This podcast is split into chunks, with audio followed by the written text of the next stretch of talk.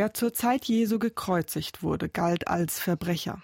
Der qualvolle Tod am Kreuz war eine weit verbreitete Hinrichtungsmethode für Menschen, die von einem römischen Gericht verurteilt wurden, so wie Jesus am Gerichtshof von Pontius Pilatus. Also das zerreißt ja unser Herz, wenn wir da tiefer eintauchen in dieses Geschehen. Also ein Mensch, der so liebevoll ist wie Jesus, der für die Menschen ist, muss so grausam sterben. Welche unglaubliche Ungerechtigkeit kommt darin zum Ausdruck?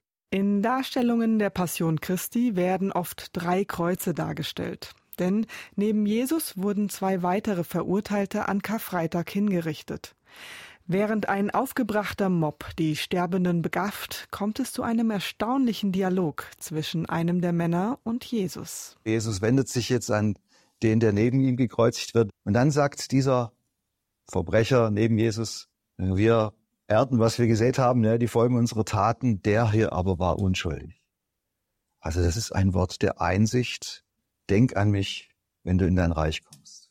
Also er setzt irgendwie sein Vertrauen auf Jesus. Wir erfahren in der Bibel weder den Namen des Mannes noch den genauen Grund, warum er zum Tode verurteilt wurde.